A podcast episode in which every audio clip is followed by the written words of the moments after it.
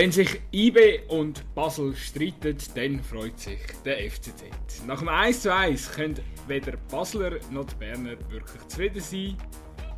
Dafür dürfte Spitzenreiter, Breitenreiter schon mal den Preise für den nächsten Samstag kühl stellen.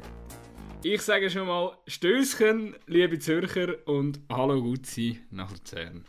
Ja, Sally Dömer ins Aargau. Ja, siehst jetzt beim dritten Anlauf ist es doch noch, hat es doch auch noch geklappt mit dem Intro. Ja, gibt es ein paar Versprechen drin. Ähm, ein bisschen so wie bei gestern, kann man sagen. es holpert, also es ist, aber es, es Nein, es hat eben nicht geholpert. Es hat nur beim Abschluss geholpert bei Bei dir hat es natürlich auf der ganzen Linie geholpert. Aber ah was? Jetzt im, dritten, Im dritten Anlauf war es äh, so souverän gewesen, wie, wie ein Solo von äh, Liam Miller. Also gut. Sagen wir, wir eigentlich richtig Mi, Mi, Millar. Mi, Mi, Miller. Das ist, ist noch schwierig, hä? Wie sagen, Miller. sagen unsere lieben Miller. Kommentatoren? Ich weiß es nicht. Schon Miller, ich, glaub, oder? ich weiß es im Fall nicht. Ich hätte wahrscheinlich jetzt glaube Liam Miller. Ah, ich weiß es nicht. Keine Ahnung, immer nur sprechen. Auf jeden Fall, er kann, gut shooten.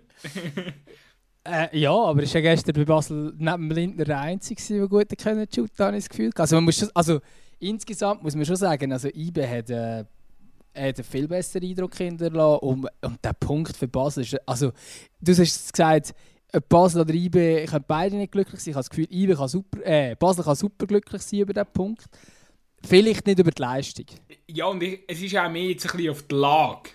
Natürlich. Also, so Gefühlslage. Ich glaube, nicht ist kein ähm, FCB-Fan hüpfend aus dem Bett raus und hat gefunden, geil, gestern so unentschieden gegen IB. Ja, und gegen eine, fast den BL von IB, also immer noch. Also es sind immer noch viele, die fehlen, sehr viele wichtige Spieler und eigentlich müsste man dann erwarten, in so einer Situation müsste vielleicht der FC Basel mal fähig sein, gegen den Schweizer Meister wirklich Parole zu bieten, weil in diesem Spiel eben, ich meine, wenn der Gamalö mal, wenn der Gamalö einen Sahnentag verwünscht hätte und nicht einfach jede Chance vergeben hat, unter anderem den Penalty, dann, ja, dann geht die Partie ganz anders aus. Ja, wäre, wäre Fahrradkette. Natürlich. Aber aus Basler Sicht ist es ja gleich. Also ich meine, wir haben ja nicht... IB ist am eigenen Unvermögen gescheitert und nicht am Gegner Basel. Wobei natürlich in der zweiten Halbzeit Basel haben schon ein bisschen schleuer gemacht wie in der ersten ja, Halbzeit. Sie, ja, absolut. Die zweite Hälfte haben sie sich äh, viel besser angestellt. Das ist es ja. Das ist wirklich, das ist noch lustig, dass ist nachher mehrfach, mehrfach angesprochen worden in den Interviews, dass die, Ketten enger zusammengestanden sind bei Basel in der zweiten Halbzeit. Aber das Gefühl, man hat das auch wirklich gesehen. Das noch, ähm, irgendwie gut ersichtlich gewesen, dass, dass da taktisch ein bisschen umgestellt wurde. Sprich für den Patrick Rahmen. Übrigens auch, kann man vielleicht heute auch noch schnell äh, zusammen diskutieren. Nein, aber äh, ja, klar, am Schluss, am Schluss sicher glücklicher für Basel, dass man da einen Punkt mitnimmt. Ja, eindeutig und IBE muss man auch sagen, auch wenn jetzt nicht alles gestimmt hat, vor allem die Abschlüsse nicht, aber ich sage, die, äh, in der ersten halben Stunde von diesem Match hat IBE einfach gezeigt, dass sie, wenn es passt und wenn sie einen guten Auftritt haben, dass sie eigentlich immer noch das klar beste Team sind von der Schweiz. Ich weiß es nicht. FCC würde ich jetzt mal ausklammern, aber dass sie zumindest besser sind als der FC Basel. Sind, und das war wirklich eine Top-Halbstunde. Also so gut habe ich keine andere Schweizer Mannschaft diese Vorrunde gesehen ich habe es gestern auch überlegt. Weißt du, das Spiel gegen den FCZ sind einfach anders. Ich glaube, das kannst du gar nicht so pauschal vergleichen. Ich habe jetzt auch überlegt, das hat, also man muss auch sagen, äh, gegen Schluss ist das Spiel schwach geworden, hat es mich gedacht, Basel gestern. Ähm, eben IB wahnsinnig äh, unkonzentrierte Abschlüsse zum Teil und Basler eigentlich kaum noch etwas Schammbruch im, im Gang nach vorne.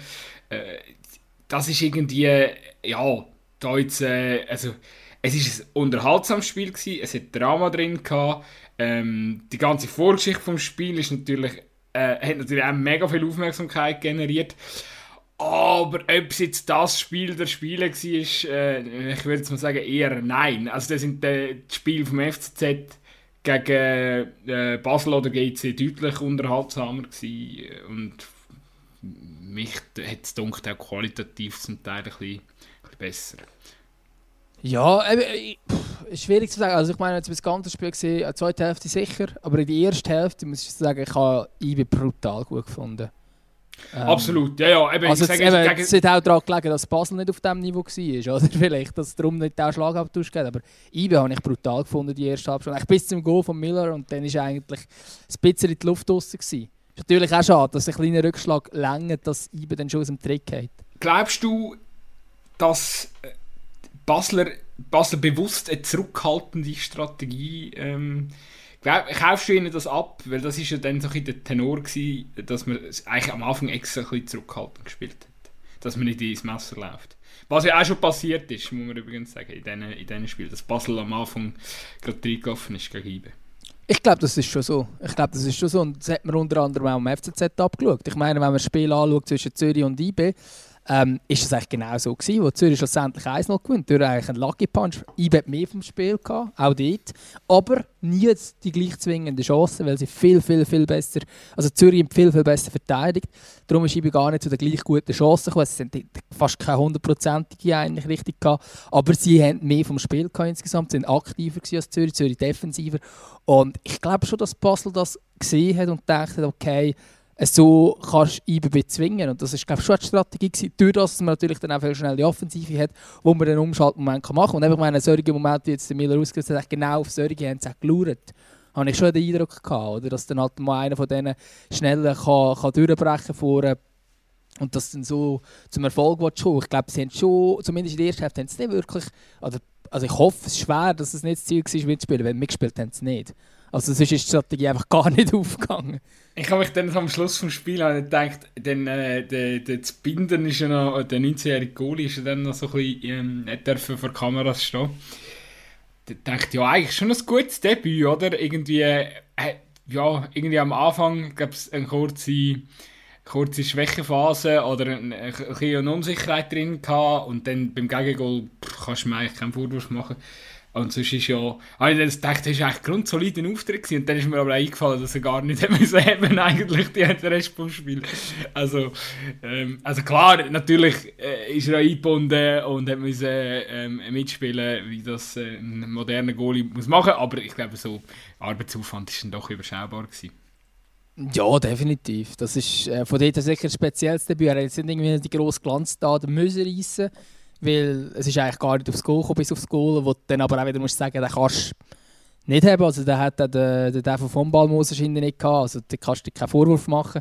Ähm, das ist grundsolid und sicher, also da hast du gesehen, ähm, Fußballer ist sehr stark, aber das ist irgendwie auch nicht überraschend, weil das sind einfach die jungen Goalies, oder? Die sind einfach super ausgebildet. Du hast wirklich gemerkt, seine weiten Bälle perfekt angekommen tipptopp. Also das hast, du schon gemerkt, dass das eine andere Goalie-Generation ist als, ähm, ja, ich sage jetzt als auch der Guillaume nicht, völlig nicht gegen ihn, aber jetzt einfach, nein, nein, wenn du jetzt vergleichst, dann ist der, ist der Spinner Fußballer sicher, sicher besser. Oder, oder auch der Lindner, gell? Da kritisiert man ja auch äh, Spieler ja. am, am Fuß. Wobei, ich habe mich jetzt mal geachtet, also jetzt mal ganz ehrlich, es gibt einfach keinen Grund, Liebe Nau-Redaktion, liebe Nau-Redaktion, es gibt keinen Grund, warum der FC Basel der Lindner nicht weiterhin als Nummer 1 behalten, oder?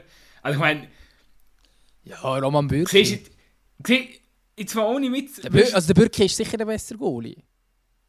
Also das ist für mich unbestritten. Ja. Hey, die Frage ist, der FC Basel kann es sich nicht leisten und darum macht es gar keinen der, Sinn. Der und es würde sich ja, nicht lohnen, das Geld in zu nehmen, aber der Bürki wäre der Beste. Macht doch... Also, Basel ja. holt die Meisterschaft nicht eher, wenn jetzt der Bürki in der Rückrunde dort zwischen den Pfosten steht. Sage ich.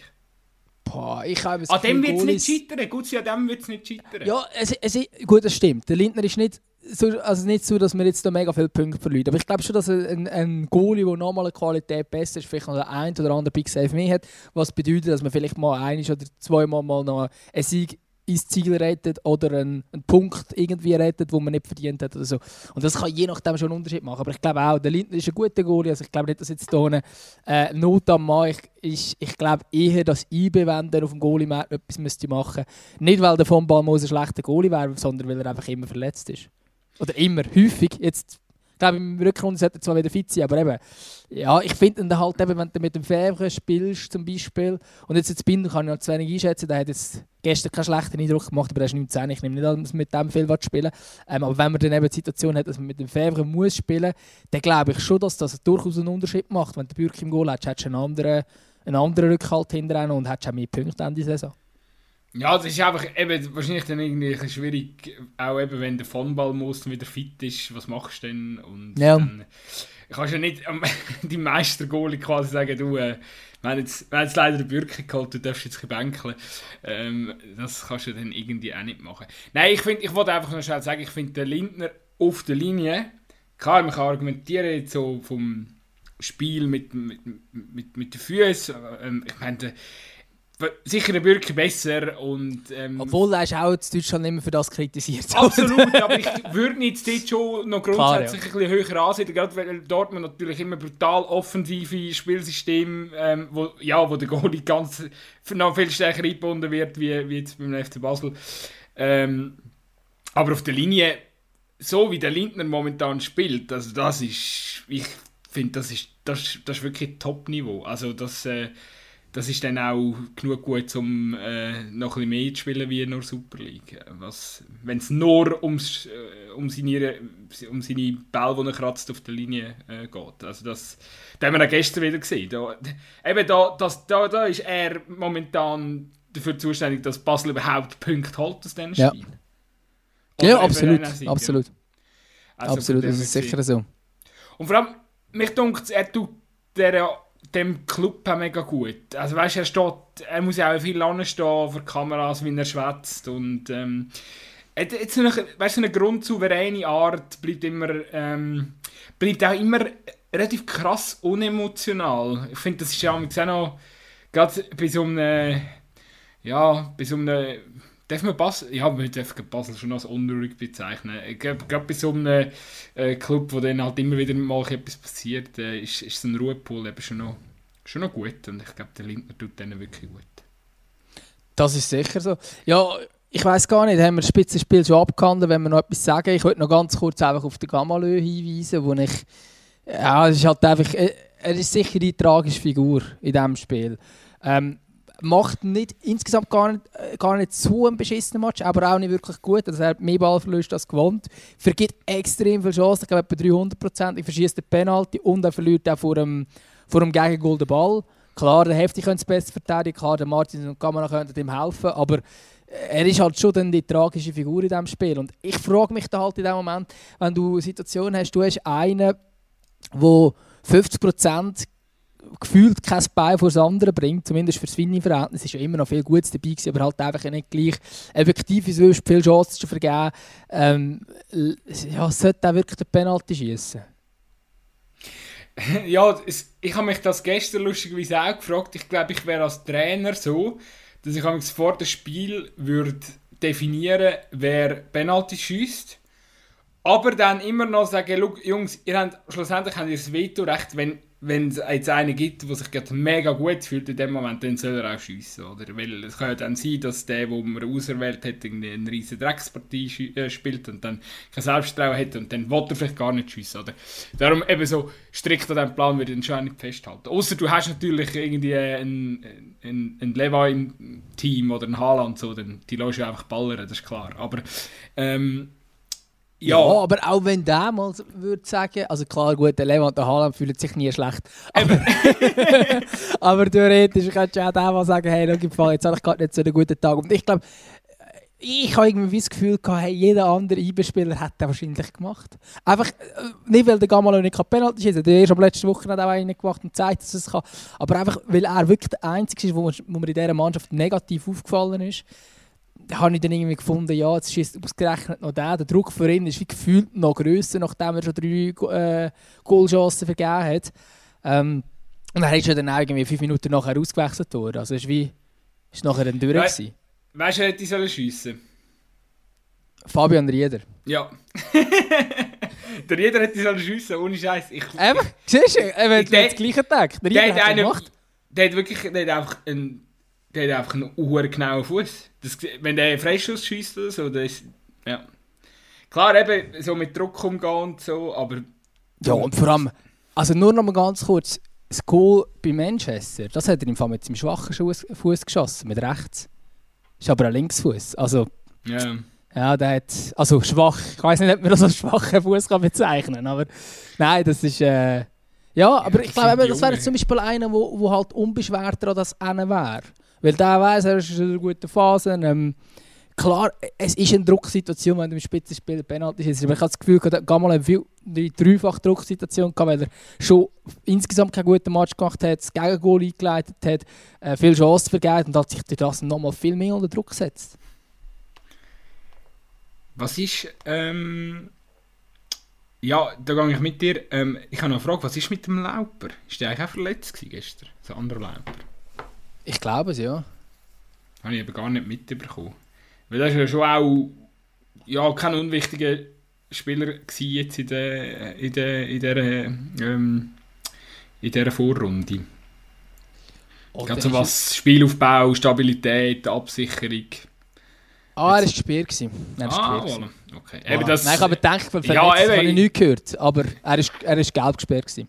Aber man muss ja sagen, jetzt noch be bezüglich der B11, die du angesprochen hast, oder C11, äh, nennen Ja, ich würde sie, ich würd sie nicht C nennen. Ich Aber B könnte man schon sagen. Also, Ich, ja, aber weißt du, muss man sagen, gell, äh, ich bin im Mittelfeld schon krass besetzt. Also, natürlich. da, da ein, ein, ein A und ein B, 11, äh, das sind ja fast schon so Bayern-ähnliche Verhältnisse. Also natürlich angepasst auf die Schweiz, aber ähm, man hat schon brutale Breite dort drin, in der Offensive. Also man hat überall brutale Breite. Ich meine, auch wenn du jetzt sagst, äh, Kamerad Lustenberger, äh, das ist jetzt auch keine, keine typische B11-Verteidigung. Aber eben, du hättest halt noch einen Lauper, du hättest halt noch... Ein Ähm, Leber, der eigentlich keinen Verteidiger gespielt hat ursprünglich.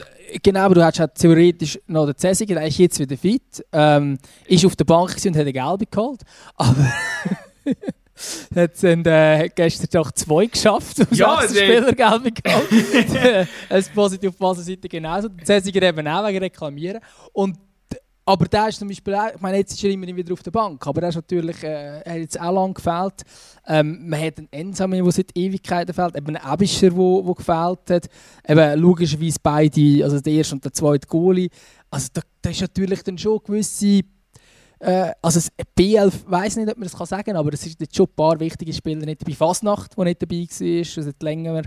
Äh, also es Sicher ist schon der der, der andere. Ausfall, der am meisten wehtut vom Fassi, oder auch wenn er ein Offensivspieler ist.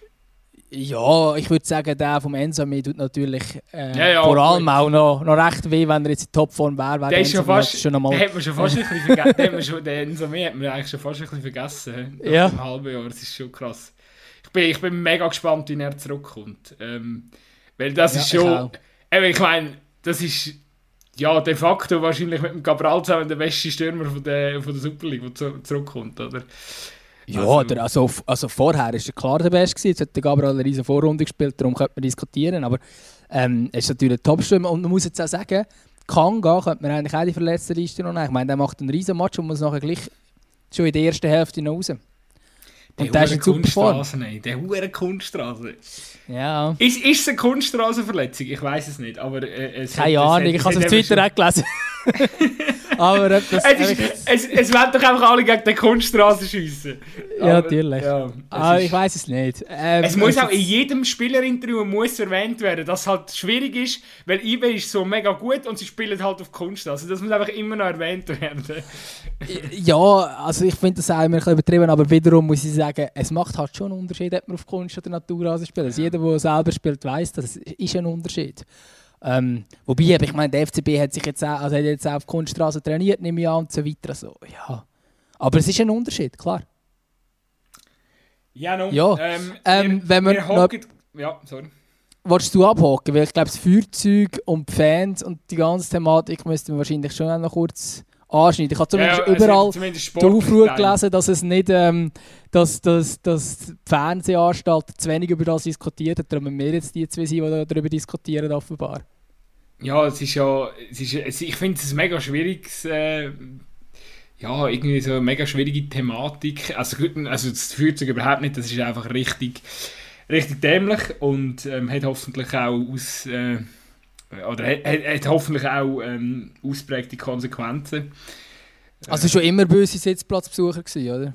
Das äh, ist natürlich schon auch, eben, man muss ja das schon noch mal festhalten, also keine Gästefans, keine äh, IB-Fans drin im Stadion, eigentlich nur die Normalos und äh, trotzdem gibt es noch so Affen darunter, die ähm, das Gefühl haben, ja, wir schmeißen mal, mal das Feuerzeug ähm, auf die Basler. Und hört auf mit dieser Argumentation, ja, die Spieler ähm, sind ja selber schuld, wenn sie vor den Fans gehen, go, äh, go, go, Goal feiern oder so. Ich habe das eben auch, also jetzt nicht in dem Zusammenhang, aber ich habe das irgendwo letztens auch mal irgendwie aufgeschnappt, dass es so eine Unmode sagt, dass die Spieler sich bei den gegnerischen, vor den gegnerischen Fankurven gehen, go freuen. Ja, okay, wenn direkt vor irgendwelchen ähm, sichtbaren Ultras hergehst, und dann halt einen Bierbecher angeschmissen bekommst, okay, das verstehe ich also halbwegs, dass das, als Spieler musst du das ja ein bisschen, aber das kannst du ja wahrscheinlich auch gut erkennen. So ich,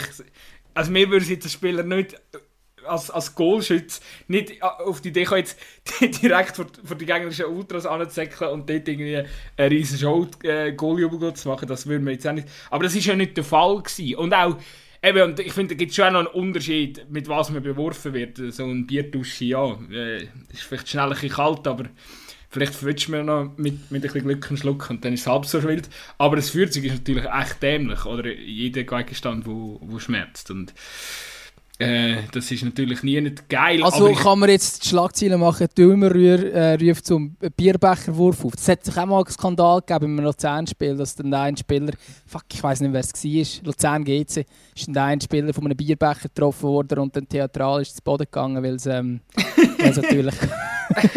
aber von dort gibt es alles. Ich hätte nicht gerne Bier gehabt. So, ähm, ich würd, aber gut, ich muss sagen, der Becher ist tatsächlich glaube ich, nicht ausgeleert. Ich mag mich nur... So ich mag mich nur äh, äh, erinnern, aha, ja, jetzt, jetzt hat es ja das letzte Pommeswurf in Winter gegeben.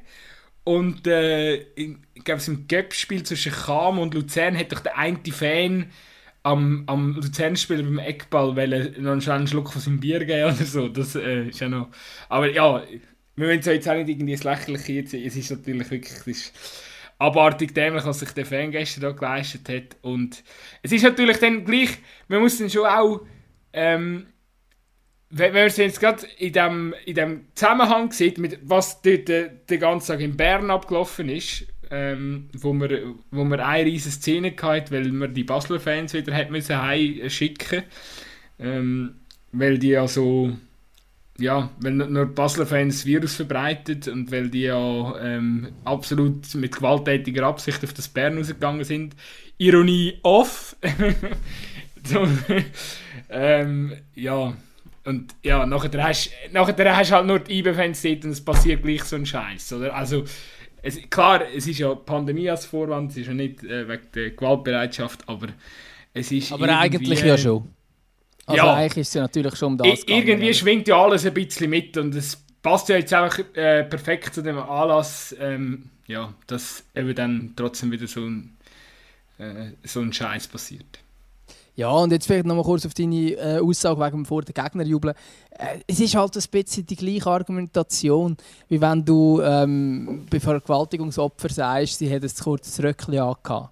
Ähm, also das ist, das ist kein, also das, ist, das rechtfertigt gar nichts. Das ist überhaupt nicht äh, egal, wenn, wenn die gegnerischen Spieler vor dir sind, musst du denen nichts anschiessen, äh, wenn sie dort jubeln. Ähm, klar, es gibt einen anderen, also vor allem in diesem Fall, also in diesem Fall haben sie jetzt wirklich einfach nur zusammen gejubelt. Ich verstehe es noch eher, wenn ähm, ähm, es hat zum Beispiel mal die Szene gegeben, wo der, der Rich Munsi erst bei Thun oder bei GC, ich bin mir gar nicht sicher, ich weiss, dass das äh, Spiel gegen Luzern war, in einem Heimspiel, ist er wirklich direkt vor die Fans und dann richtig provokant gejubelt, noch mit der Vorgeschichte, dass er früher mal beim FCL war und so. Und dort hat man dann schon das Gefühl gehabt, er hat sich dann nachher gerechtfertigt, ich glaube, dann auch im Blick und so weiter gestanden, er hat sich gerechtfertigt und gesagt, er hätte nicht provozieren Aber dort hat man dann schon stark den Eindruck gehabt, das ist Provokation der Fans.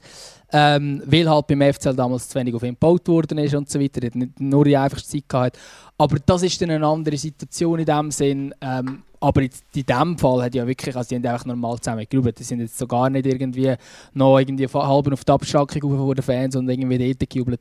Und da finde ich es einfach völlig, also das ist eine völlig dumme Argumentation, weil ja, also irgendwo durch jubelst du dann einfach dort, wo das Goal passiert. Oder? Ist ja logisch, dass es nicht zu der eigenen Fankurve, in dem Fall gibt es ja gar nicht mal einen. Aber, ja, es hat ja gar keine eigenen Fans gegeben. Ja, aber wenn es keine hat und die auf der anderen Seite wären, willst du ja auch nicht zu denen hinterher säckeln.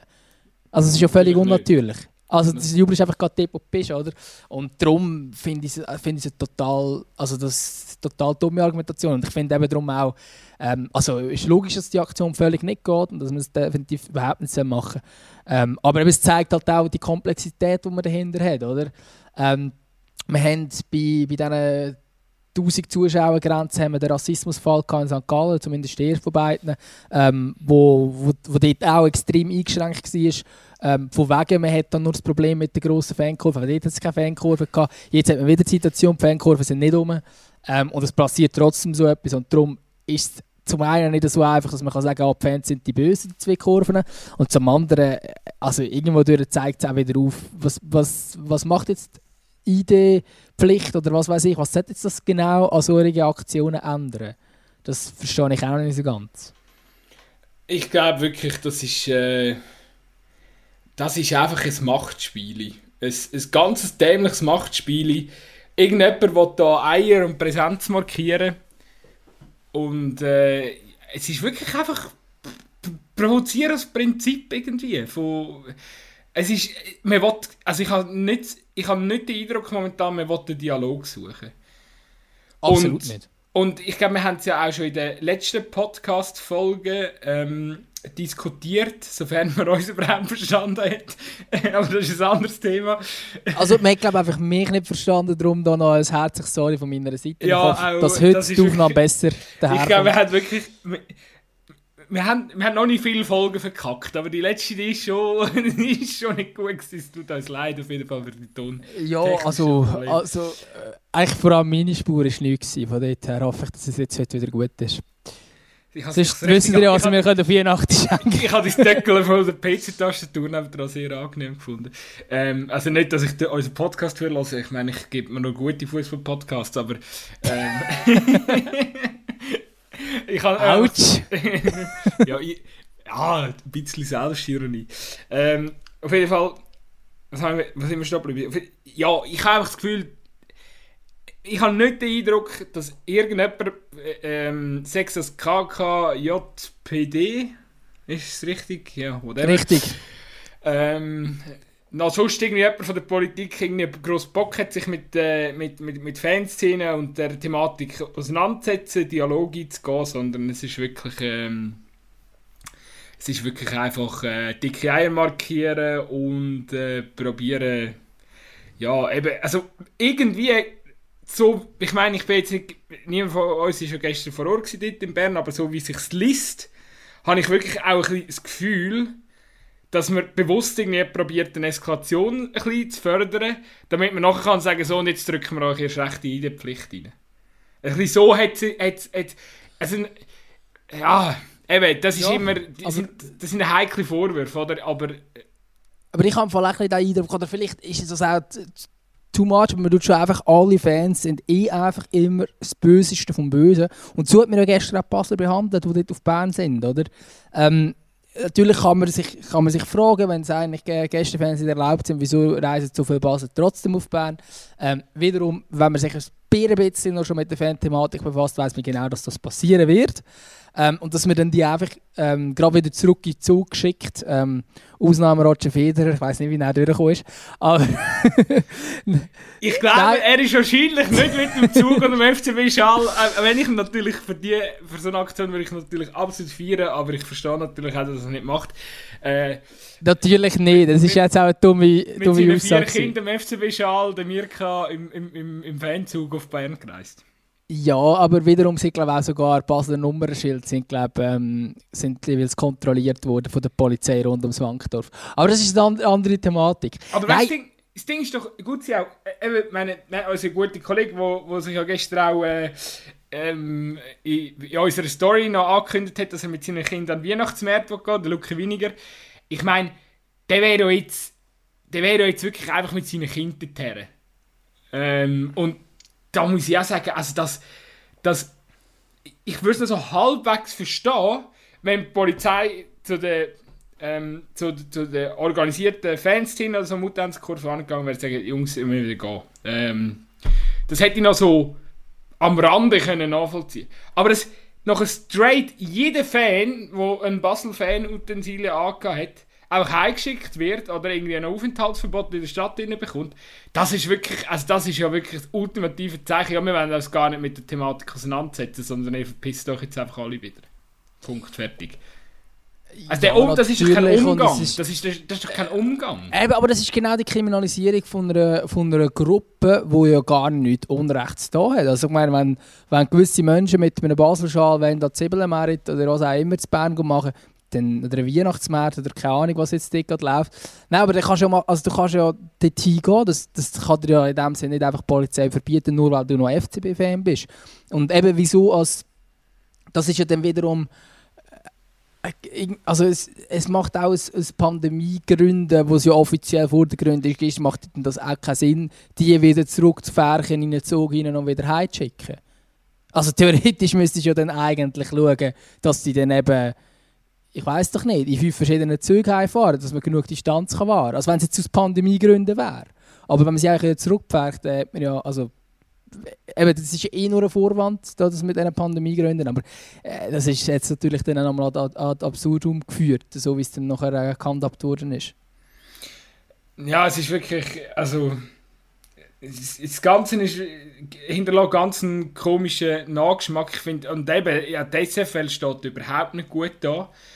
Auch wenn ich das Gefühl habe, eben, wir sind ja, haben der, der letzte Folge auch schon darüber geschwätzt, äh, sie sind ja am Schluss auch die da, dazu da, um ein bisschen zu äh, übermitteln, zu vermitteln zwischen Fan und Politik. Und äh, da, da haben sie wirklich eben das, äh, also das haben wir auch gewusst im Vorhinein, aber da stehen sie jetzt nach dieser ganzen Geschichte sehr, sehr schlecht da und äh, Ah, ich weiß auch nicht. Eben, ich, kannst mir auch nicht sagen, dass man 20.000 Menschen ins Stadion reinlässt und, und, und, und gleichzeitig sagt man, äh, ja, die Fans dürfen, die Fans dürfen nicht kommen aus, aus, aus Pandemiegründen. Das, wo, es, macht, es macht einfach gar keinen Sinn. Und eben, man hat ja am letzten Wochenende auch gesehen, sie gehen ja gleich, sie sind ja gleich vor Ort, sie reisen ja genau gleich in den Zügen. Also, ey... Äh, also sagst du, dass wir nicht nach dem Wochenende, wenn ich gesagt habe, hey, komm, will abbrechen, wir, wir haben... Es ist ja, ja halt nein, aber es ist ja eh nur, es ist ja, das ist ja der Punkt, es ist ja sowieso nur um das Spitzenspiel gegangen, IB Basel, dass man es irgendwie durchführen kann. Und aus irgendeinem komischen Grund ist denn das okay für die Stadt Bern. Und sonst kommt, wenn die Basler einen Fanmarsch machen oder was auch immer was machen, dann, dann gibt es keine Bewilligung. Und es ist schlussendlich ist es, glaub, vor allem um das Spiel gegangen, was ich dann auch wieder absurd finde, ähm, weil dann könntest du noch eher sagen, hey, bei Hochrisikospiel keine Gästefans, sage ich jetzt mal, ähm, wenn das die Argumentation wäre, wenn das als Hochrisikospiel angeschaut wurde, wäre und gesagt hey, bei diesem Spiel kein. Aber es war ja dann einfach bei allen Spielen gewesen. Und ich meine, es sind ja dann alle Fangruppen betroffen gewesen. Und die Luzern-Fans sind zum Beispiel gleich auf Zürich gegangen, die Zio-Fans sind gleich auf Bern gegangen, Zürich-Fans sind auch auf Lausanne gegangen, sind aber außerhalb vom Stadion geblieben. Ähm, ja, ich nehme jetzt mal an, es sind wahrscheinlich nicht viele Luganesi auf St. Gallen, aber es gehen eh nie viele Luganesi auf St. Gallen. Aber äh, also, schlussendlich hat es ja wie nichts gebracht. Es sind alle Fans sind gleich dorthin gereist. Und es sind auch alle betroffen gewesen. Dabei ist es eigentlich auch viel gar nicht angegangen in dem Sinn. Ja, es ist... Ich habe, ich habe letztes Mal noch einen guten äh, Tweet dazu gelesen, wo, äh, das habe ich mir eben auch schon mal überlegt, man müsste mal ein eine Übersicht machen, wie, wie die, die ganze ID-Pflichtgeschichte gehandelt wird im Ausland. Ich habe zum Beispiel in, nachgelesen, dass es in der Bundesliga auch schon mal zum Thema gemacht worden ist. Ähm, aber inzwischen gibt wieder äh, weniger, ähm, ja, weniger äh, oder ein bisschen aus dem Fokus rausgeraten ist. Und ich glaube, es würde eben auch mal Sinn machen, vielleicht auch Notice to myself, mal, mal sich eben mit der Umgebung ein zu befassen, mal schauen, wie handeln es dann die anderen. Wäre ja wahrscheinlich auch nicht so schlechte Strategie für unsere Politik, um mal zu schauen, hm, gibt es vielleicht Länder, die das besser lösen wie wir. Who knows? Aber Fakt ich ist es... zumindest in Holland, also es ist jetzt nicht ID-Pflicht, aber das kann auch sein, dass das ist, bin mir gar nicht sicher. Aber ich weiss, in Holland bei Hochrisikospielen gibt es keine Gästefans. Ja, und Holland hat ja ein massives Fanproblem. Also im ja, Vergleich, das, also das ist ja bei uns wahrscheinlich... Äh, äh, also das ist kein Vergleich. ähm, was, wir, was wir in der Schweiz haben und was, äh, was die Holländer haben. Und äh, ganz ehrlich, also auch in Deutschland, äh, also nicht mehr an, dort muss man sich mit anderen äh, größeren Problemen auseinandersetzen, also dort muss man sich irgendwie mit Problemen auseinandersetzen, wie das, äh, äh, ja, äh, dass die Fanszenen zum Teil so groß sind, äh, dass man dort, äh, ähm, ja, zum Beispiel während des Spielens so gar keine Kontrolle hat. Also im Signal Iduna Park, oder? Ich meine, ja, ist dann schwierig, wenn irgendwo in der Wand rein, ähm, sich gewisse äh, autonome äh, Geschichten abspielen. Dann kannst du nicht mehr viel eingreifen machen und tun. Das ist so eine andere Art nochmal von Fanmasse und äh, Fangewalt, die sich die kann, ähm, wo die kann ausbrechen. Und das, das sind wir ja noch, sage ich jetzt mal, also wir sollten es eigentlich besser hinbringen. Das ist kein, äh, ja, das ist halt ein Fakt, aber wir haben ja auch nicht die perfekte Lösung. Oder wir haben ja auch, oder wir haben gar keine Lösung. Noch haben wir gar keine Lösung. Ja, aber ich, ich glaube, schlussendlich läuft alles über den Dialog. Und wenn jetzt da Politik einfach nur will, äh, härtere Massnahmen beschließen und so weiter, das wird nichts bringen. Das Einzige, was zur Folge hast, ist, dass je nachdem eine Fangruppe äh, fernbleiben. Wir haben es jetzt gestern gesehen, die IB-Fans hätten ja dürfen gehen, sind aber nachher nicht gegangen. Ähm, und ich glaube, das ist schlussendlich zum einen zum Leidwesen von der Stimmung. Also ich glaube jetzt auch gestern, die Spieler, die in diesem Match aufgelaufen sind, ich meine, hey, hallo, das ist IB Basel, das ist momentan das grösste Spiel, das du haben im Schweizer Fußball. Und ja, klar sind 20'000 im Stadion gewesen, aber die Stimmung ist nicht annähernd vergleichbar zu der Stimmung, die es normalerweise ist, wenn das Spiel ist.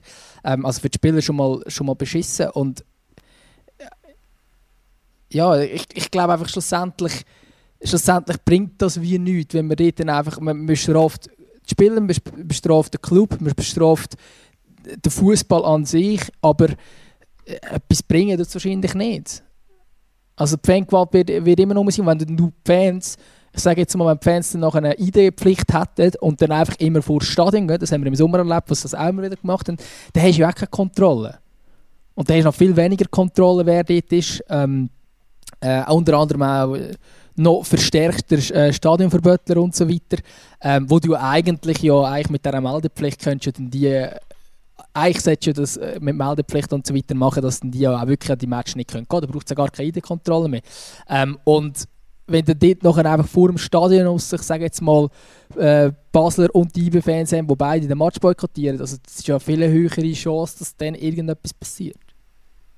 Ist ein Stadionverbot eigentlich Mehrzahl von Stadionverbot? Ich habe gesagt, Stadionverbot leer. Das ist ah, von denen, die ein Stadionverbot haben, würde okay. ich jetzt sagen. Okay. ähm, Aber ja, natürlich, es wäre natürlich auch ein schönes Plural. Äh, ja, ich... Äh, mir, ich würde einfach gerne mal irgendjemanden haben, der hersteht. Zum Beispiel von dieser KKJPD wäre ja keine schlechte Idee. Das hätte ich glaube sogar gereint. Ähm, und wo, wo hersteht und mal genau soll erzählen, was die ID-Pflicht dann bewirkt. Also was man sich dann erhofft, was besser wird durch die ID-Pflicht. Weil wenn man all die Szenen, wo man jetzt im Kopf hat, durchgeht, ähm, die zuletzt passiert sind, äh, was Fangewalt da belangt, bin ich einfach nicht der Meinung, dass die Pflicht ähm, da irgendwie Aufarbeitungshilfe geschafft hätte oder so. Weißt du, am Schluss der gleich, sie sind ja vermummt. Also, sie, weißt du, am Schluss gleich nicht, wer es war. Also, Nein. Klar kannst du es eingrenzen, aber. Ja, theoretisch müsstest du es dann noch verstärkter so machen, ähm, so wie es in England ist äh, Sitzplatzpflicht ähm, und was weiß ich. Aber das kannst du in der Schweiz. Erstens wett das in der Schweiz wahrscheinlich niemand. Ja, dann also, machst du ja Fankultur an Arsch. Dann machst du Fankultur kaputt. Das hat man in England genauso gemacht. Also ja. die Fankultur dort ist kaputt. Ähm, vor allem mit der Premier League, oder? Das, das, ist, das ist nicht mehr vergleichbar zu dieser Stimmung. Ja, aber hey, im, im Enfield singen alle mega schön «You'll never walk alone» vor dem Match. Ja, ist gut. und man muss auch sagen, es hat auch eine andere, ähm, also es ist auch eine andere Fankultur grundsätzlich zu England.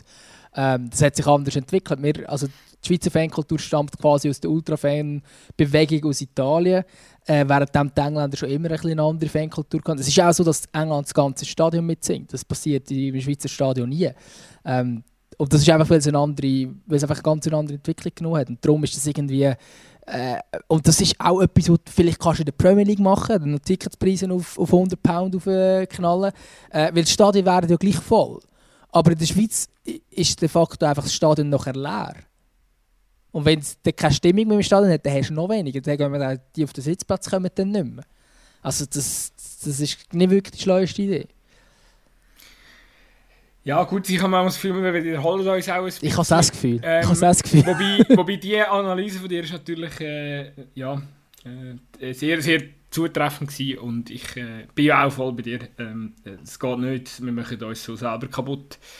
Und wir nehmen einen ganz wichtigen Teil von unserer Fußballkultur so aus dem Spiel ähm, und das, das, muss man, das gilt es zu verhindern. Das müssen wir irgendwie unterbinden. Ähm, machen wir mal noch einen Themensprung. Äh, oder respektive vielleicht noch, ich weiß, wir, wir müssen jetzt fast wieder zum Sportlichen gumpen, das ist manchmal ein bisschen, schwierig. Aber äh, wir müssen noch schnell reden. Ähm, heute äh, ist rausgekommen, Kicker-Informationen, Alfred Schreuder, äh, der FC Basel Kontakt, Kontakt aufgenommen. Potenzielle Nachfolger von Patrick Rahmen in der Winterpause. Was denkst du dazu? Also zum einen habe ich gerade an äh, Schreuder von der Woche müssen denken. Ich hatte das auch gesagt, der, der Alfred Schreuder war bei Hoffenheim bekannt dafür, gewesen, dass er immer eine Aufstellung gemacht hat, oder einen, einen Spieler so positioniert hat, wie es kein anderer würde machen Und es war jedes Mal etwas anderes. Gewesen.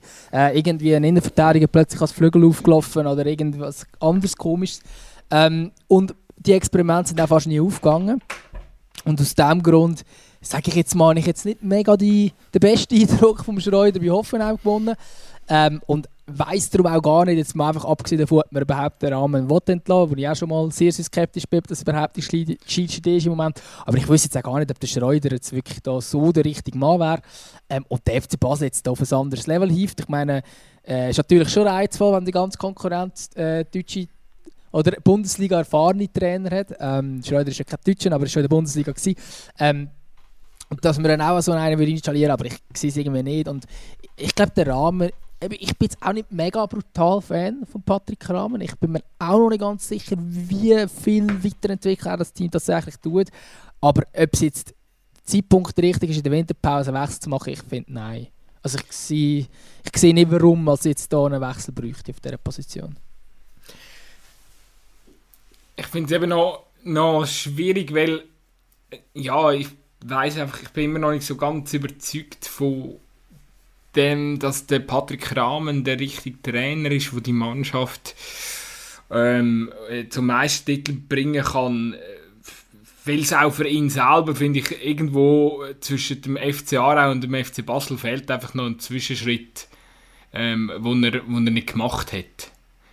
Und äh, ich habe auch das Gefühl gehabt, er braucht halt einfach Zeit bis es funktioniert. Und das ist die Zeit, die er in Basel nicht bekommt. Und darum kann ich mir eben schon vorstellen, dass momentan ähm, die Verantwortlichen in Basel andere Optionen prüfen. Die Frage ist halt einfach, ja, ein, halb, ein halbes Jahr, ich meine, der Unterbruch ist sehr kurz, nachher geht es wieder weiter.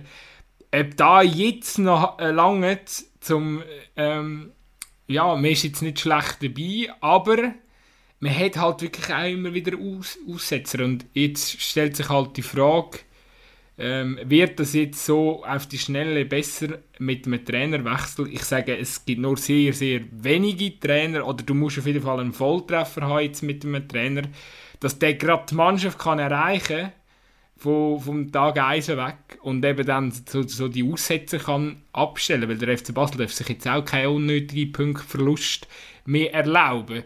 Ich gehe davon aus, dass der FCZ wird ähm, auch in der Rückrunde die Punkte holen, die sie müssen holen weil die Mannschaft hat, äh, ist einfach mental ähm, absurd schnell gereift unter dem, unter dem äh, Breitenreiter und ja, eben wie viele Punkte sind sie jetzt Rückstand auf Zürich? Fünf.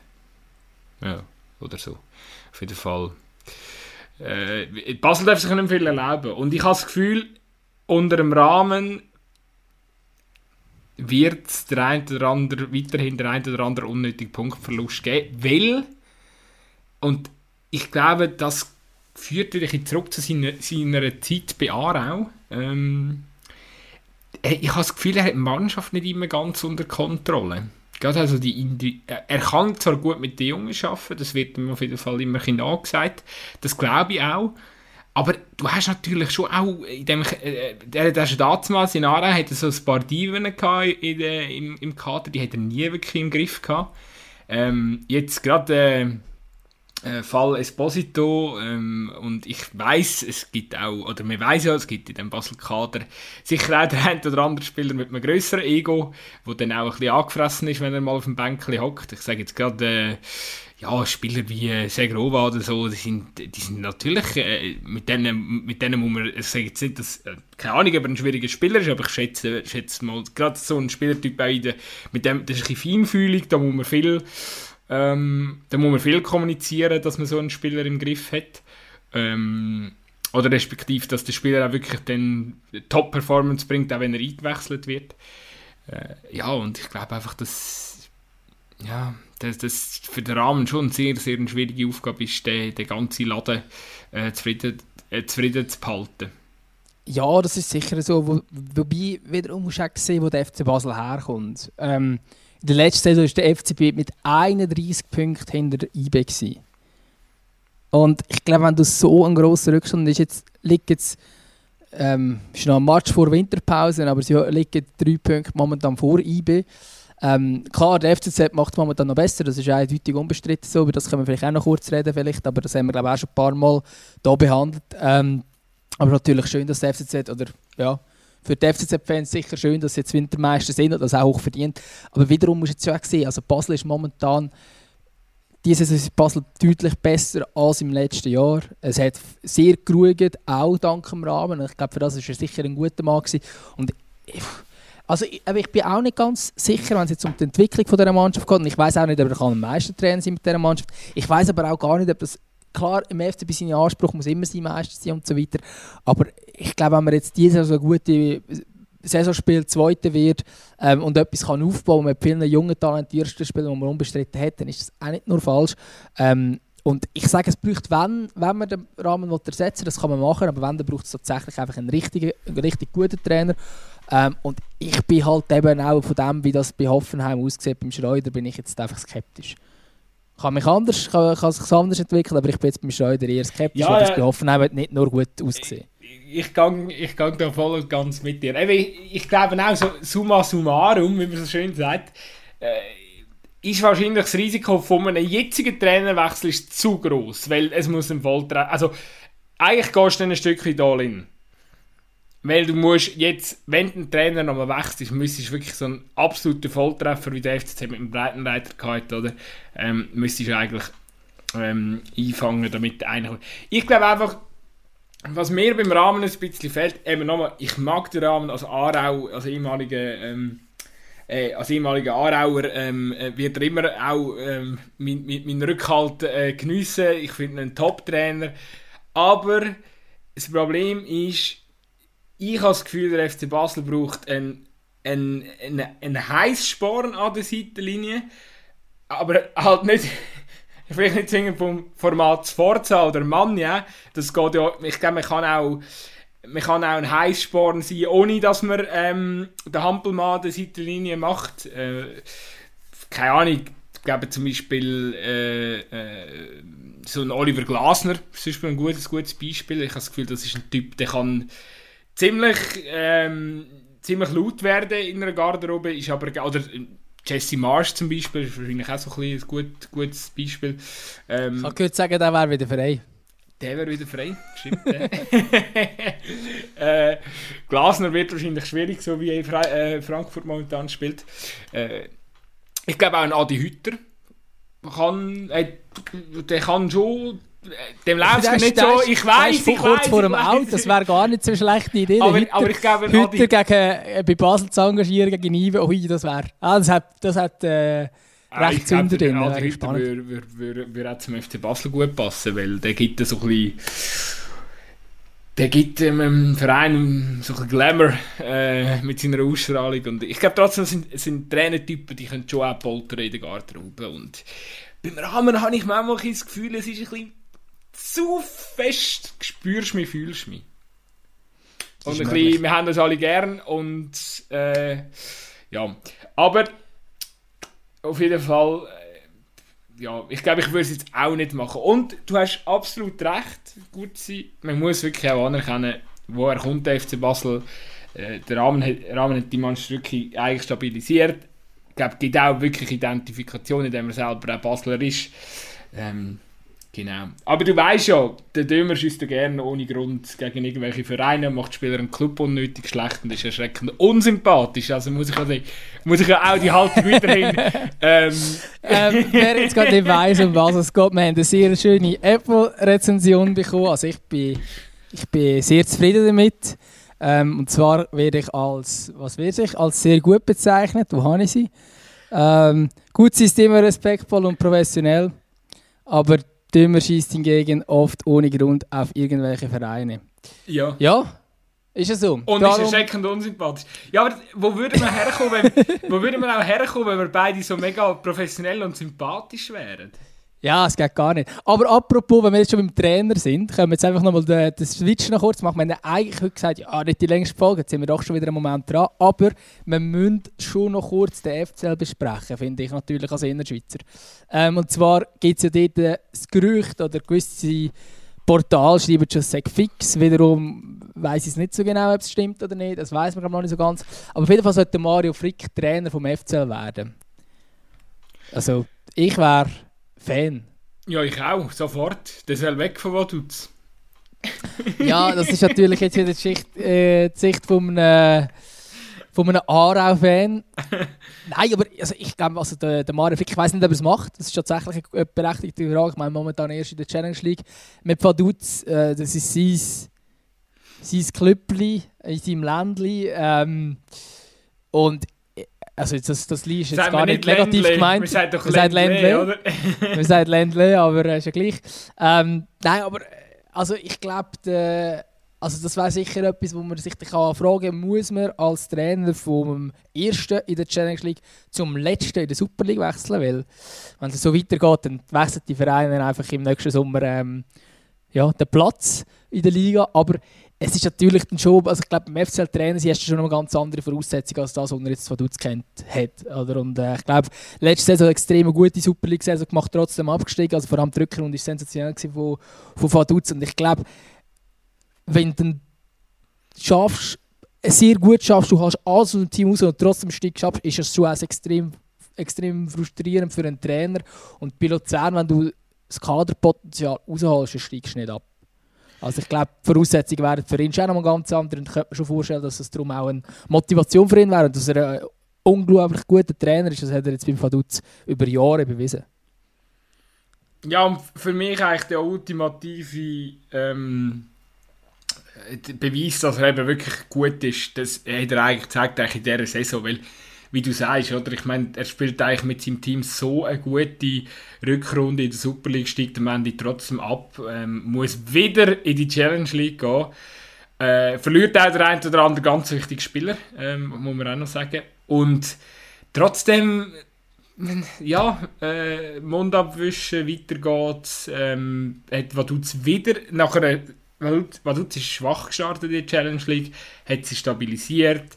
Ich habe sie zweimal live gesehen diese Saison gegen Aarau. Gut, gegen Aarau aus, gut ausgesehen ist natürlich jetzt nicht äh, zwingend äh, mega schwierig, aber ähm, sie hat das zweimal wirklich Aarau gut im Griff gehabt und ich sage jetzt mal, das ist schon auch nicht immer, äh, ja, Aarau hat jetzt äh, ähm, in beiden Fällen eigentlich, ähm, ja, es sind immer noch gewisse Spieler mit gewisser Qualität auf dem Feld, also auch wenn sie äh, schwach gespielt, gespielt haben, aber äh, ich, Vaduz ist momentan zu Recht wieder an erster Stelle und äh, für mich auch äh, momentan Aufstiegskandidat Nummer 1, sofern der Mario Frick eben Trainer bleibt. Und äh, darum wünsche ich mir natürlich, dass der Wechsel zustande kommt. Und ich habe auch das Gefühl, mit seiner Qualität als Trainer äh, gehört ganz klar in die Super League. Also da, das ist, das ist unbestritten. Also der, der Frick wird sicher in die Super League. Ähm, ist übrigens auch noch spannend, in der Challenge League kommt ja am Sonntag zum Spitzenkampf zwischen Vinti und Vaduz. Das ist natürlich dann auch noch, noch ein, ein Knüller. Ähm, wobei, eben, wenn man äh, die Tabellen anschaut, kann ja eigentlich jeder noch aufsteigen. Aber ich glaube schon, dass sicher Vaduz momentan ähm, eine sehr gute Falle macht. Oder wenn Vaduz dick gewinnen wäre das natürlich schon ein, ein Big Point. Aber natürlich, also ich kann es wiederum eben aus Sicht vom Frick dann ähm, könnte es trotzdem nachvollziehen, wenn er sagt, hey, schau, jetzt habe ich zwar eigentlich alles erreicht, was ich kann erreichen Klar, könntest du nochmal aufsteigen, das wäre noch, äh, nochmal etwas mehr, aber auch eben, wenn er aufsteigt, ist er wieder auf der, Situation, dass er mit einer Mannschaft in der Super League spielt, die eigentlich Qualität für die Super League nicht hat. Er kann vielleicht wieder das Maximum rausholen, vielleicht schaffst du es dann irgendwie, Hauptklapp.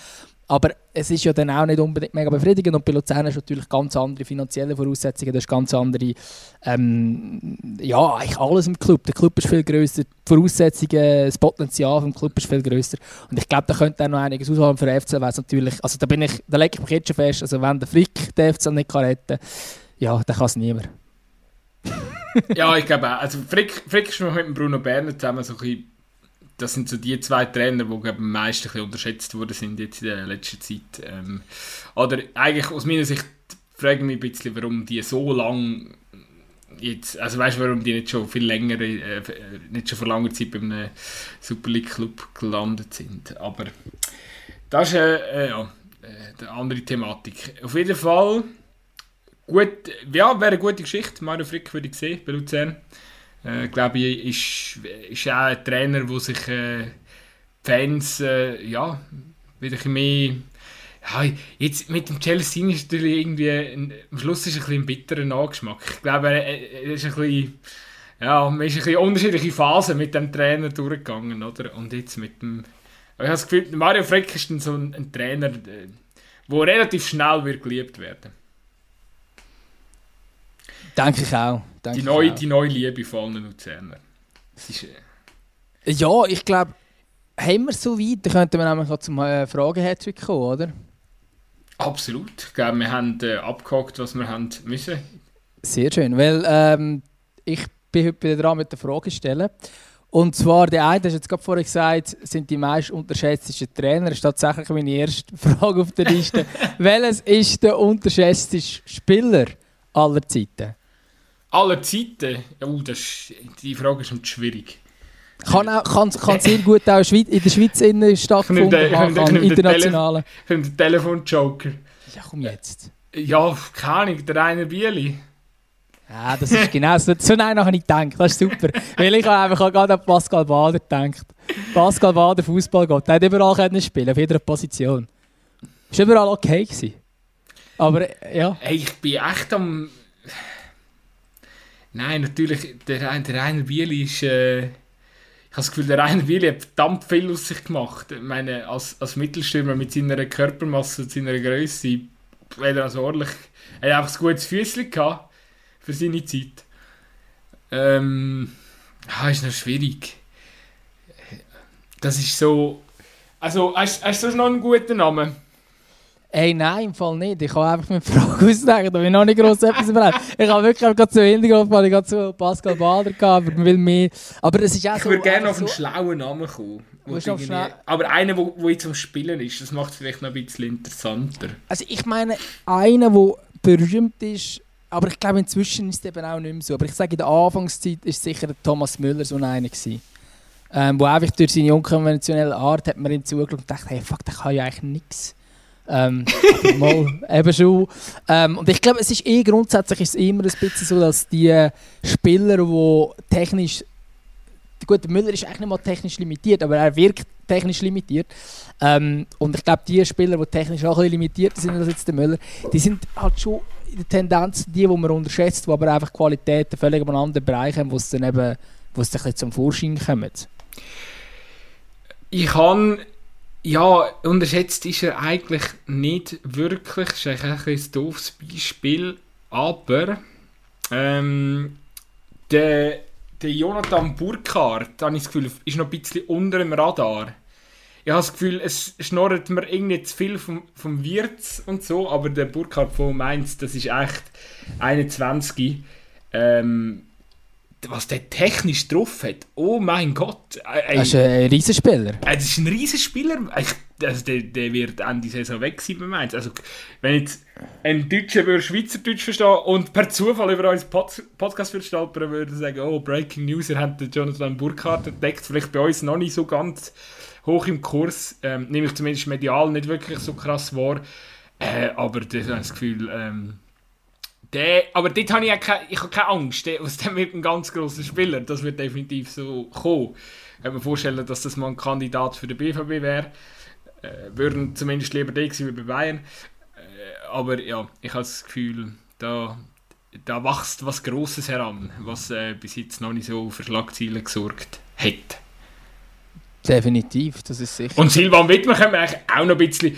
Über Silvan Wittmer, man liest zwar schon, wenn er wieder irgendwie Assist geht oder das Goal schießt, aber wir können zum Beispiel auch mal darüber berichten, dass er der einzige Spieler von Mainz ist, der bis, bis jetzt jede Minute gespielt hat. Ja, und ich muss sagen, Silvan Wittmer viel weniger in dieser Saison und jetzt auch in der Nazi hat er jetzt äh, drei gespielt. So. Ähm, ich habe das Gefühl, inzwischen ist er nicht mehr so unterschätzt, aber ich glaube, lange war er sehr unterschätzt. Gewesen auch in der Schweiz. Ähm, und auch, wo er beim FC Basel gute Leistungen gezeigt hat. Und ich war selber einer von denen, gewesen, wo ich immer so gefunden ja, aber Silvan Wittmer, boah, ich weiß nicht. Und ich muss jetzt nicht als anerkennen, Silvan Wittmer, ähm, Superstar. Also bei Mainz ja, spielt er eine riesige Saison. Eine riesen Saison. Er kommt in die Bundesliga und liefert gerade ab, oder? Ich meine, andere brauchen yep. schon noch ein bisschen Anlaufzeit, aber der da. Aber er hat, eben, er hat eben beim FC Basel schon Leistung auf diesem Niveau gezeigt. Das ist halt nicht so zur Geltung gekommen, weil er halt einfach der Einzige war fast beim FCB zu dieser Zeit, der wirklich konstant gute Leistungen gezeigt hat. Also das ist schon... Ja, das ist beeindruckend. Ich finde find Mainz eh so... Ich weiß so, ich habe mit dem Verein und mit dieser Fasnachtsattitüden und so äh, Karnevalsverein und so. Ich kann mit dem überhaupt nichts anfangen. Aber ich finde das total geil, was der Bo Svensson dort mit dieser Mannschaft. Absolut. Auch wenn man es nur sportlich betrachtet, finde ich es total interessant und faszinierend, was die äh, aus dem hochabstiegsgefährdenden Mainz innerhalb von einem Jahr hergebracht haben. Ich habe gedacht, du sagst sowieso Mainz-Fan. Du als Kloppo- und Tuchel-Fan müsstest ja eigentlich relativ grosser Mainz 05-Fan sein. Also Fußball ist natürlich immer spannend. Fan äh, bin ich jetzt nicht. Ich, bin, ich äh, respektiere seine... Ähm, ich bin ein interessanter Mensch, ich glaube, so muss man sagen. Gut.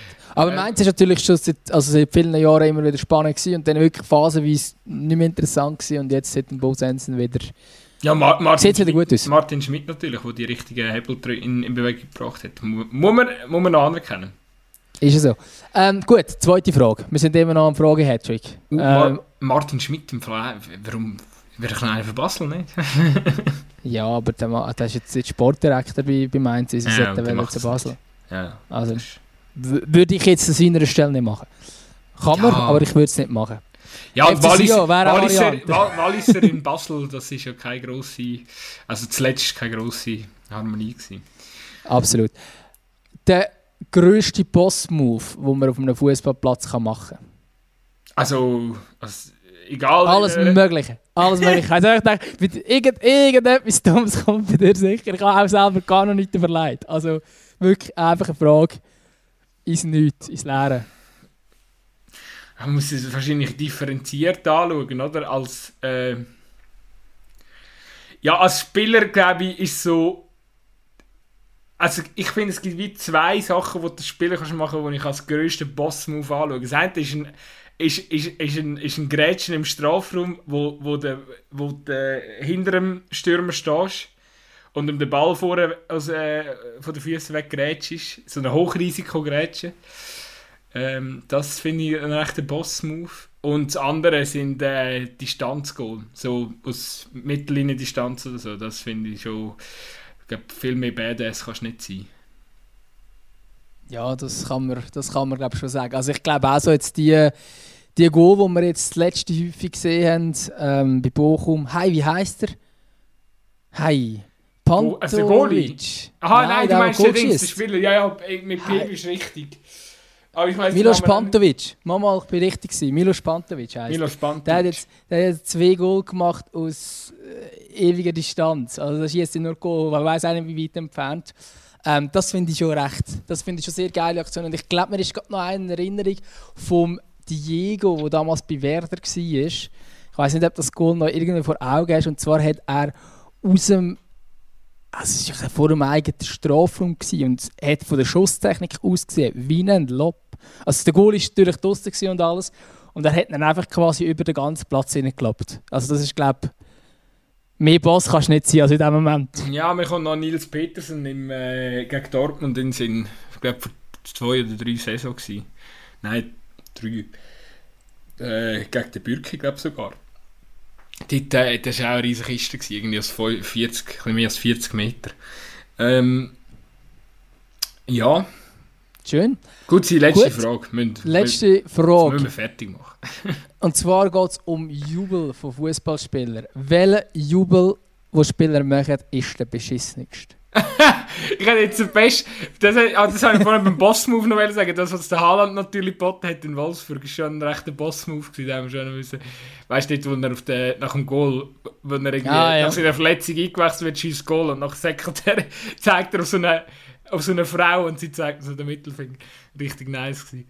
Also ich äh, finde es vor allem von ihr ein Boss-Move. ja, gut reagiert auf jeden Fall. Gut, ist auch hässlich Ähm, der, der, der dämlichste Jubel, den man machen kann.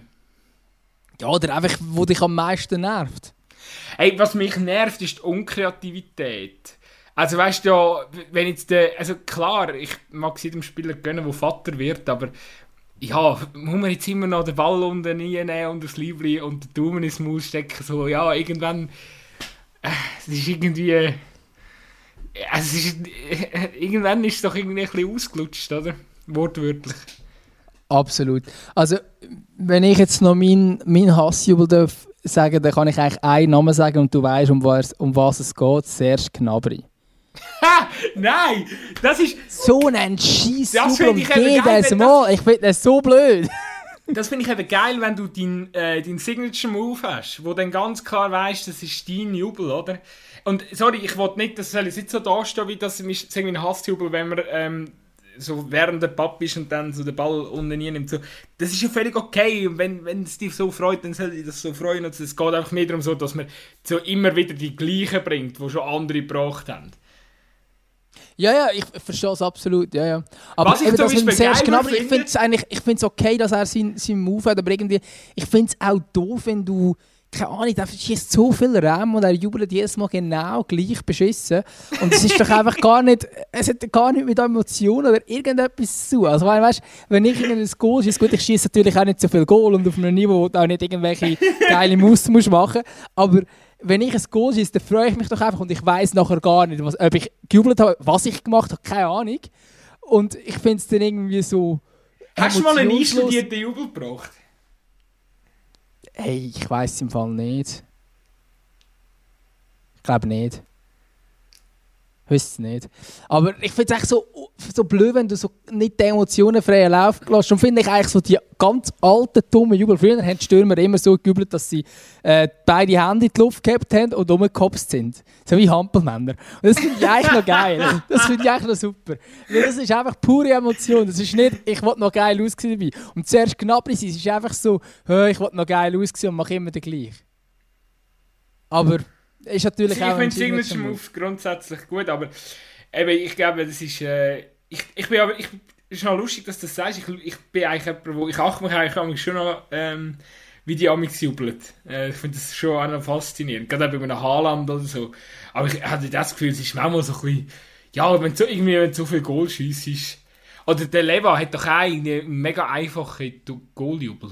Der säckt immer so eine Pfanne nur, dann springt er so uhr und macht so schnell die Faust und dann ist es gut. Und dann, äh, völlig ohne grosses Tamtam -Tam und so. Ich finde, ich muss aber trotzdem sagen, ich fände es lustig, wenn es mal irgendwie äh, ein paar Spieler gibt bei einer Mannschaft, die irgendwie sich gut verstehen und die würden so offensiv spielen und die würden dann immer so mega so ausgefuchste Varianten keine Ahnung, weißt du, der Angler oder so, wo, ja, wo eben, Fisch die hat, die hat's oder ja so. Die hat es ja gegeben. Oder? ist irgendwo, was ist das auch mit Es hat keine Mannschaft gegeben. in Norwegen oder so. Ja, die zweite norwegische ja. Liga oder so. Die haben doch immer so geil gemacht. Geil. Sensationell. Aber ja, der, also so Zeug ist natürlich... Also das Ruderboot oder so. ja. ja, oder ich meine, wenn wir es jetzt gerade von Mainz hatten, hat es doch mal da die, äh, die Boy Group gegeben. Wer ist dort dabei gewesen? André, Der, der Dings. André der Schürrle, Schürrle, der- genau. Luis Holzbiecht Ja. und nochmal irgendeiner. Sind sie immer das dritte und haben so eine hohe Band gemacht. Das, ich finde ich eigentlich auch noch geil. Ist nicht der Julian Brandt sogar noch dabei gewesen? Nee, Kann das sein? ich glaube nicht. Nein, der ist noch zu jung. Der kann da nicht dabei gewesen sein. Hat, nein, wenn dann der Götze, aber der ist auch nicht dabei gewesen. Ja, ist egal. Ähm, wir, wir, haben wieder, wir, wir sind wieder völlig irgendwo im Seich raus. Eieiei, jetzt wollte ich das einfach kurz herausfinden.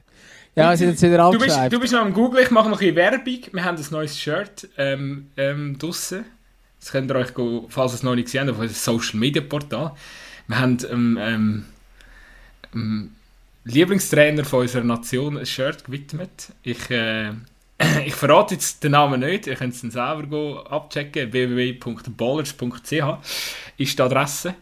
Ähm, und für all die, die gesagt, wo vielleicht sich schon im Sommer ein äh, Sommer oder ein Seferovic-Liebli oder so gegönnt haben und äh, ähm, gefunden haben, der Stoff ist ein bisschen dünn oder so, wir haben jetzt extra eine bessere Qualität genommen. Es ist, das Liebli ist nochmal hochwertiger geworden. Ähm, darum ist es preislich auch noch ein bisschen höher, aber ziehen es euch rein. Ähm, Wenn es euch gefällt, bestellt, äh, ich glaube 33 Franken oder so im humanen Bereich. Ich muss noch eins verlosen. Irgendjemand hat noch hoffentlich richtig getippt gestern. Im, im Ja, so ein Eis sollte man ja noch richtig haben. Gut, sie möchte auch eins haben unter dem Weihnachtsbaum. Hey, ja, sage ich nicht nein. Aber apropos, wir haben ja nicht nur jetzt eben das, das Liebe, sondern wir haben auch ein neues Logo. Das habt ihr vielleicht schon gemerkt. Wir haben hier ein wunderbares, neues, schönes Logo mit unseren zwei Grindern. Das ist eigentlich das Einzige, was es ein bisschen abwertend, aber ähm, die können wir leider nicht groß ändern. du, Aber du ich bist glaube, der sympathischste. Du bist der sympathischste. bei dir ist ja auffällig und ich bin der unsympathisch. Bei mir ist sicher abfällig. Ja, genau, genau. Nein, aber, ähm, aber äh, Nicole Gemperli hat da sehr schöne Arbeit geleistet und ich glaube, ist glaube cool geworden, Ja, würde ich sagen. Props an dieser Stelle. Ähm, übrigens noch ganz kurz zur Auflösung von dieser Boygroup. Es war noch der Adam Schalay dabei. Gewesen. Der hat, Also, Scholei. Ja, ich weiß im Fall eben nie, es gibt eben einen Schalay und einen Scholoi oder wie das... Und dann gibt es noch den Schoberschlei. Ja, die heißen doch alle gleich. Auf jeden Fall waren es die drei. Gewesen. Ähm, und der eine war so die Gitarre, gewesen, der eine am Schlagzeug und der dritte am Mikro. Finde ich eigentlich noch lustig. Aber... Das sind so typisch die, die Deutschen, die müssen dann immer noch so eine mega Story drumherum machen und so. Die haben sich Ja, mal, irgendwie haben sich mal noch so einen Auftritt müssen, so, äh, mit so Instrumenten, die gar nicht angesteckt waren, haben sich im Sportstudio... ja, genau, das sind die Sportstudien, sind sie noch auftreten. Weißt du, ich möchte das ich auch noch mit. Das ist wirklich so. Oh. Ja, das wirst du auch mitmachen. Ich glaube, das würde es heute gar nicht mehr geben. Weil heute hat die Schlange einen eigenen TikTok-Kanal, so, wo es... Äh, Ja, wahrscheinlich. Weiß nicht. Ähm, ja, sie- ich glaube, wir wären so weit, oder? Ich glaube, wir haben es geschafft. TikTok macht auch die Uhr von, unserem, ähm, von unserer Sprachaufnahme. Ich glaube, oh Mann, ist das schlecht. Ähm, Ja, ich glaube, wir sind, wir sind wirklich durch. Äh, ich würde ich würd auch sagen, ähm, Wir können vielleicht noch als, als, als Teaser noch schnell loswerden. Ähm, wir haben echt ein gutes Weihnachtsprogramm für euch. Ähm, stay tuned, es kommt einiges jetzt in den nächsten paar Wochen. das kann man sagen. Auch endlich wieder mal mit Gästen, die jetzt sicher genervt sind, dass wir schon länger kein Feature mehr hatten. Es kommen Feature. Voll schlimm. Me- Mega viele uns müssen zulassen. Ja, will beschissen.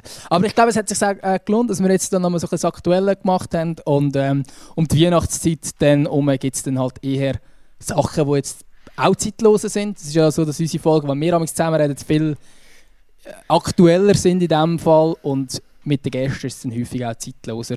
Und ich glaube, das ist ja gar nicht so schlecht für etwas unter einem Weihnachtsbaum zu lassen. Sehr schön. Äh, Gucci, Gucci. Nicht Gucci, geil. Gucci und Dömer. Ähm, ja, ich wünsche. Gute, Äh, ich wünsche dir ähm, Ja, komm gut in die Herbst-, äh, Winterpause rein und äh, wir hören uns nächste Woche wieder. Tschüss. Bleibt stabil. Ciao zusammen.